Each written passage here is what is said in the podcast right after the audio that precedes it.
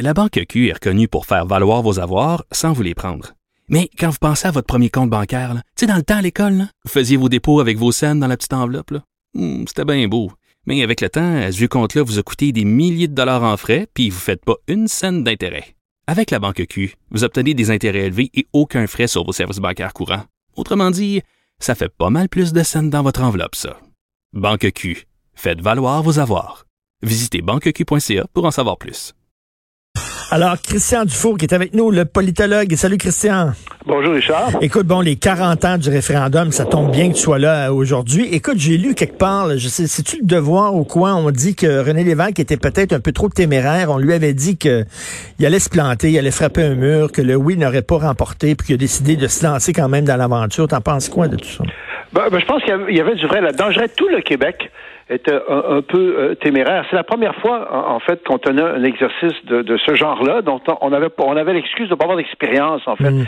On n'était pas conscient du fait que si le non l'emportait, il y aurait des conséquences qui découleraient de ça. Je trouve que le, deuxième référendum de 95, je suis plus critique parce que là, on avait l'expérience euh, euh, du premier. je repensais à, à, ça. Et puis, je veux en 80, au fond, ça a été le moment où jamais pour que le Québec devienne indépendant, parce que euh, le nationalisme québécois était encore très jeune très dynamique. Le Québec lui-même était jeune. Euh, l'époque se prêtait à ce genre de, de changement-là, même si c'est toujours difficile. Puis le reste du Canada était moins aigri, était moins braqué euh, mmh. contre nous. Donc, je dis pas que tout ça aurait été facile, mais il reste que euh, c'est un contexte qui était plus euh, favorable, si tu veux, qu'aujourd'hui. Et c'est quand même révélateur quand on y pense que c'est quand même le, le, nom qui l'emportait 60 donc c'était quand même une, honnête majorité. Moi, mon opinion là-dessus, parce que je me j'ai des souvenirs de cette période-là, comme toi, j'imagine, c'est que moi, j'avais voté oui à l'époque, mais moi, c'était pas vraiment pour euh, la souveraineté. C'était comme dans une optique de négociation avec le reste du Canada mmh. pour nous donner un rapport de force.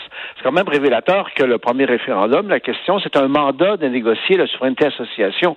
On prévoyait un deuxième euh, euh, référendum. Donc, moi, je crois pas que la volonté de faire la souveraineté en 80 était, était très forte. C'était pas, je pense, le but visé par beaucoup de monde. Donc, René Lévesque, je suis pas dans, dans, dans sa pensée à, à l'époque, mais ça m'étonne pas ce qu'on dit. Et, pour finir, je trouve qu'on s'est quand même embarqué là-dedans de façon un peu légère. On n'avait pas d'expérience. On, on comme, je ne sais pas que c'était un triple, mais euh, on n'était pas conscient de ce que ça impliquait, je trouve. Mais il faut dire, il, était vraiment habile, malin et ratoureux, Pierre Elliott Trudeau. Lui, il a saisi l'occasion, là. Ben, c'est sûr que euh, Pierre Elliott Trudeau, ça a été l'occasion de sa vie parce qu'on se souvient que euh, était parti, hein, il avait été congédié, puis revenu pour combattre le référendum, puis a saisi l'occasion, il a saisi l'opportunité. Je dirais que Pierre Trudeau, dans ce sens-là, était plus dans la real politics, euh, comme on dit, était plus dans les rapports de force, était plus en Machiavel même. Hein? Euh, bon, il n'y a pas niaisé avec la POC. alors qu'il y avait une, une, candeur du côté euh, québécois dans cet exercice-là, puis à la responsabilité de Claude Morin aussi. Hein. C'est Robert Bourassa qui avait dit à un moment donné, l'ancien premier ministre du Québec, que c'était pas responsable de s'embarquer dans un tel exercice sans avoir une chance sérieuse de le gagner. Est-ce qu'il était gagnable le référendum de 1980? J'en doute, parce que 60-40, c'est quand ben même une grosse différence. Ben oui, mais même, euh, donc tu dis que finalement, même René Lévesque savait qu'il allait perdre, mais il voulait utiliser ça pour dire, euh, pour dire, envoyer un message là, en disant on est debout, là, puis on veut, on veut des changements. C'est ce que je crois. Mm. Moi, le, Québec a changé. C'est, au départ, le, nationalisme issu de la Révolution tranquille n'était pas indépendantiste. Euh, ça se situait au sein du Canada. C'est graduellement que c'est devenu, pour plusieurs indépendantistes, c'est devenu très souverainiste. Mais en 80, ça n'était pas à ce point-là. Moi, je pense qu'une bonne partie des gens qui ont voté oui, puis que c'est 40% qui ont voté oui, ne voulaient pas vraiment que le Québec devienne indépendant. Je, pense que le rêve du Québec, moi, est-ce que c'était réaliste ou pas, on pourra en discuter longtemps, mais c'était de s'affirmer comme Québec au sein du Canada, parce qu'il faut jamais oublier que le Canada de base, c'est le Québec. C'est les Québécois francophones de souche qui sont le peuple fondateur du Canada. Donc, c'est pas évident pour ces gens-là de quitter le Canada. C'est pas comme un pays étranger, le Canada. Ça l'est peut-être devenu graduellement, euh, mais en 80, ça n'était pas encore beaucoup, je trouve, un pays étranger. Et ça a donné la Charte des droits parce que c'était la réponse de Pierre Elliott Trudeau. Est-ce que tu penses que Pierre Elliott Trudeau aurait quand même adopté euh, la Charte des droits, même s'il n'y avait pas eu de référendum sur la souveraineté? Je pense qu'il aurait peut-être voulu le faire, mais il n'aurait pas été capable de le mm. faire. Il n'aurait pas eu le pouvoir de le faire. Il y a quand même eu un coup de force.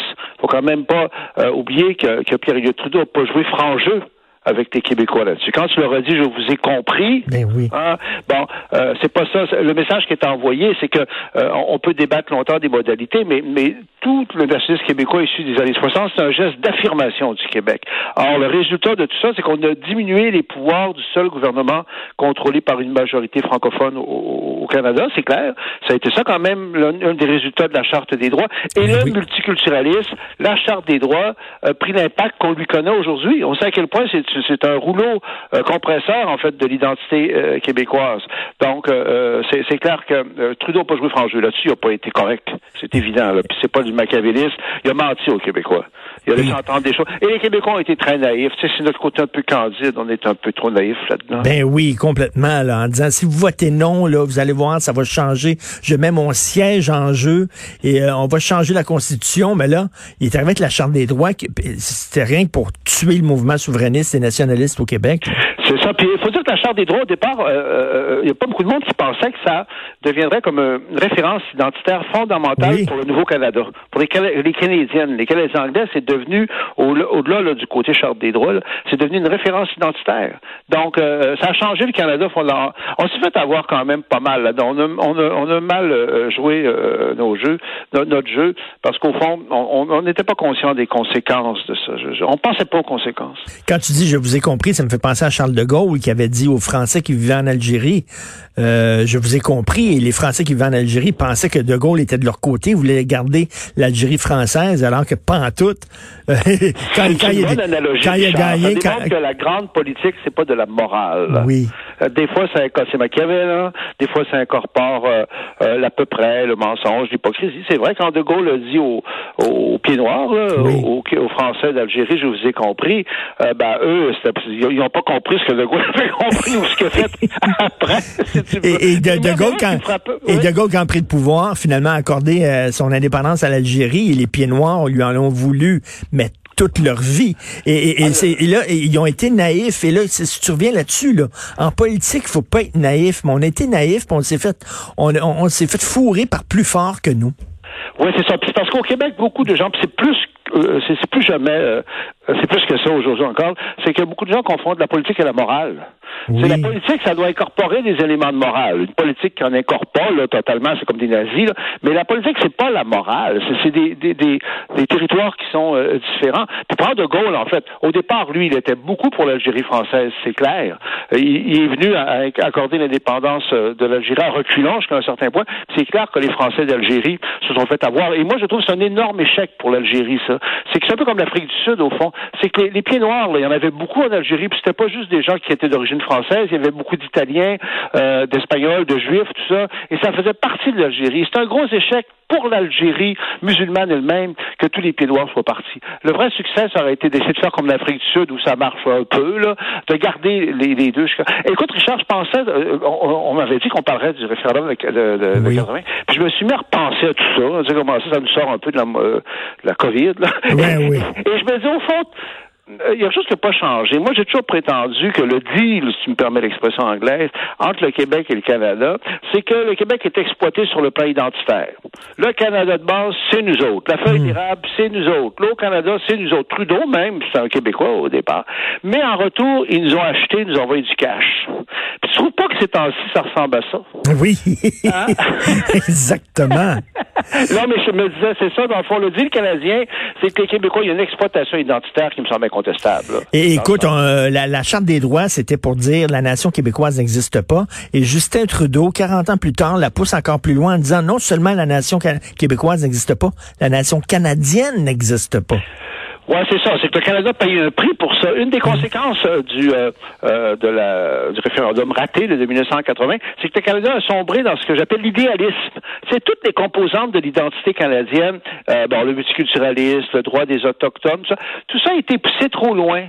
C'est clair que les Autochtones ont des droits, mais on a vu lors du récent dérapage à quel point ça marchait pas, l'espèce d'idéalisation des Autochtones, la sanctification des Autochtones à ce point-là, c'était comme un laisser-passer pour les pires euh, mm. Le multiculturalisme, au départ, c'était sympathique, c'était marginal. Là, c'est devenu, comme tu le dis très bien, c'est que le Canada, comme tel, c'est dissous. Le Canada, comme tel, n'existe pas. Il y a un prix à payer, autrement dit, à réel. Or, pour le Canada, le Québec, c'est le Canada de base.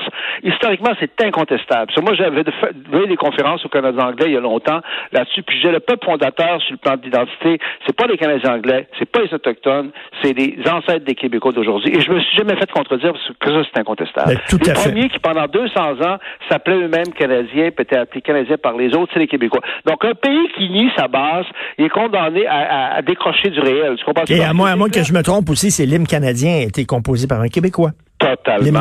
D'érable, c'était le, Tout à fait. Le Canada, c'est nous autres, là, les premiers Canadiens. Écoute, quand les Anglais sont arrivés en 1760, là, bon, ils ont trouvé qui? Ils ont trouvé des Amérindiens, qu'on appelait des Indiens au départ, les Autochtones, qui étaient là depuis longtemps, mais à qui jamais venus à l'idée de s'appeler Canadiens.